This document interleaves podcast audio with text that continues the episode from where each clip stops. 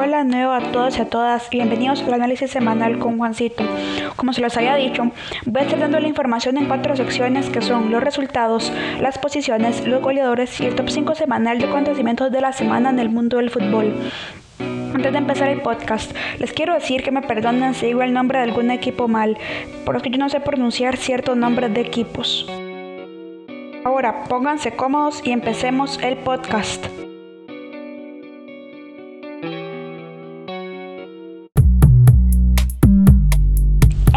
Resultados de esta semana, voy a empezar diciendo los resultados de la Serie A.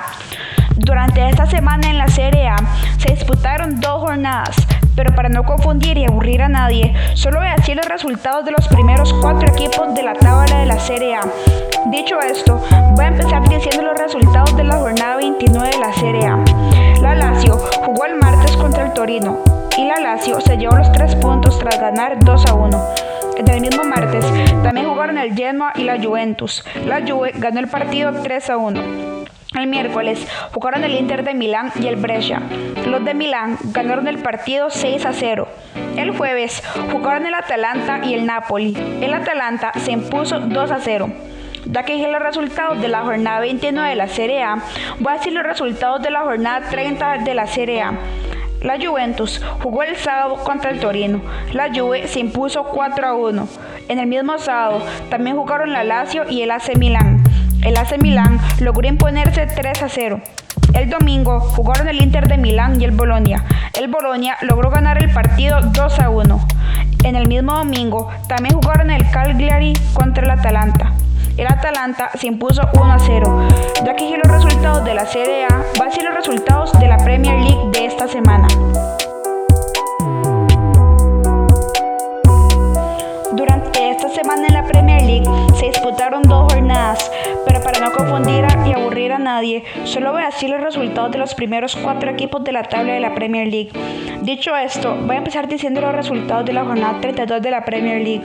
El miércoles jugaron el Everton y el Leicester City. El Everton se dio los tres puntos luego de ganar 2 a 1.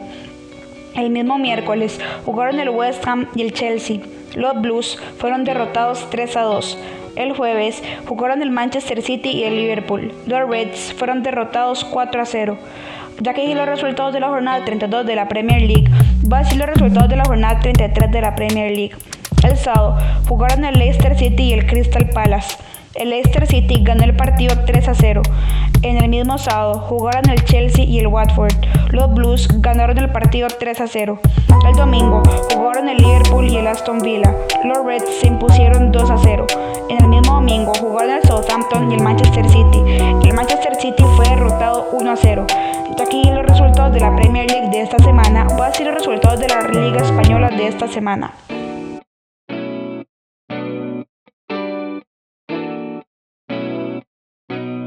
Durante esta semana en la Liga Española se disputaron dos jornadas, pero para no confundir y aburrir a nadie, solo voy a decir los resultados de los primeros cuatro equipos de la tabla de la Liga Española. Dicho esto, voy a empezar diciendo los resultados de la jornada 33 de la Liga Española. El martes jugaron el Leganés y el Sevilla. El Sevilla se impuso 2 a 0. En el mismo martes jugaron el Barcelona y el Atlético de Madrid. Ambos equipos se llevaron un punto, luego que el partido finalizara con un resultado de 2 a 2. El jueves jugaron el Real Madrid y el Getafe. Los merengues se impusieron 1 a 0. Aquí los resultados de la jornada 33 de la Liga Española. Ser los resultados de la jornada 34 de la Liga Española. El viernes jugó el Atlético de Madrid contra el Mallorca. Los colchoneros ganaron el partido 3 a 0. El domingo jugaron el Atlético de Bilbao y el Real Madrid. Los de Bilbao fueron derrotados 1 a 0. En el mismo domingo jugaron el Villarreal y el Barcelona. Los culés sellaron los tres puntos luego de ganar 4 a 1. Como el Sevilla juega el lunes, un día después de que este podcast se sube, no les puedo decir el resultado de ese partido. Ya que los resultados de esta semana, pasemos a las posiciones.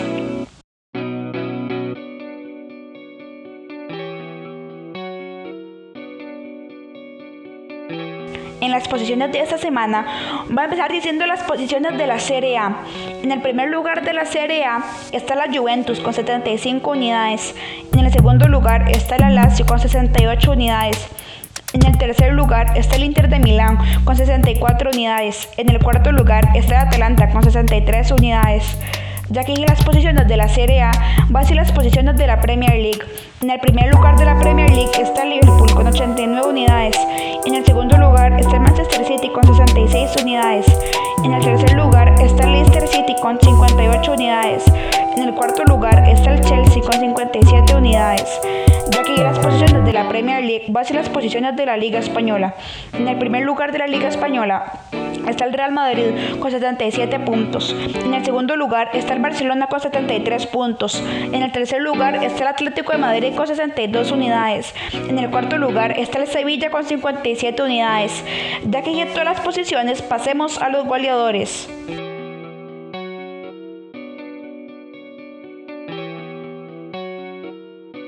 En los goleadores de esta semana va a empezar diciendo los goleadores de la Premier League. En el primer lugar del goleo de la Premier League está el jugador de Leicester City, Jamie Vardy, con sus 21 anotaciones. En el segundo lugar está el jugador del Arsenal, Pierre-Emerick Aubameyang, con sus 19 anotaciones. En el tercer lugar está el jugador del Southampton, Danny Ings, con sus 18 anotaciones. Ya que todos los goleadores de la Premier League van a ser los goleadores de la. Serie A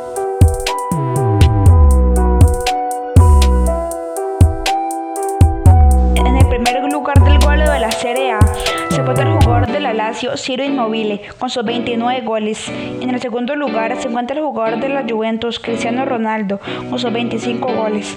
En el tercer lugar se encuentra el jugador del Inter de Milán, Romelu Lukaku, con sus 20 goles ya que los goleadores de la Serie A a ser los goleadores de la Liga Española.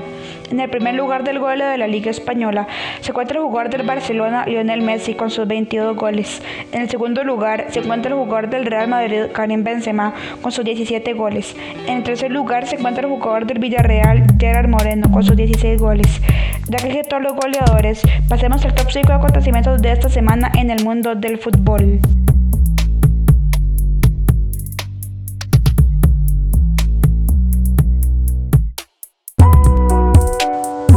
Esta semana ocurrieron muchos acontecimientos en el mundo del fútbol, pero en este segmento solo va a ser el top 5 acontecimientos que ocurrieron en esta semana en el mundo del fútbol.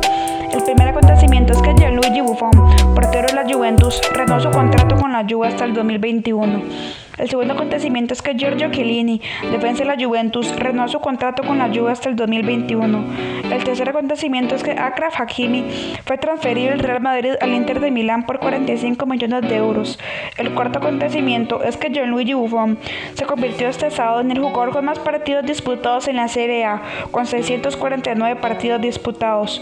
El quinto acontecimiento es que Lionel Messi, jugador del Barcelona, llegó a los 700 goles oficiales como jugador profesional de fútbol. Su gol 700 se lo anotó al Atlético de Madrid.